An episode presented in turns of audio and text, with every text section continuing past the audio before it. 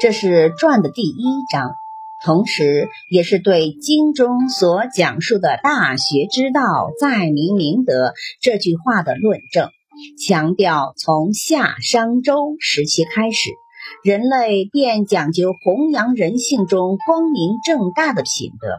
当然，这样的论调也不是凭空捏造的，有书为证。《三字经》中就有记载：“人之初，性本善，性相近，习相远。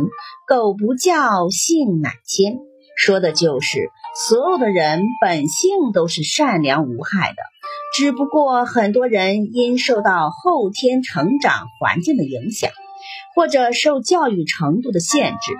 最终，人与人之间产生了很多不同，甚至有的人还生出了很多恶劣的品质。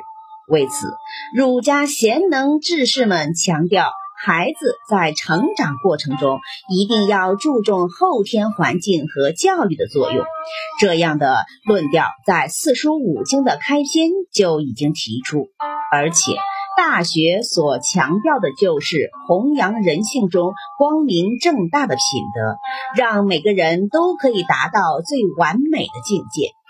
用我们今天的眼光来看，在明明德的主旨就是加强自身的道德修养，发掘弘扬个人本性中善良的一面，压制甚至摒弃邪恶的一面。当然，这样的言论和思想。不仅受古代的先儒们尊崇，我们今天依然大力提倡。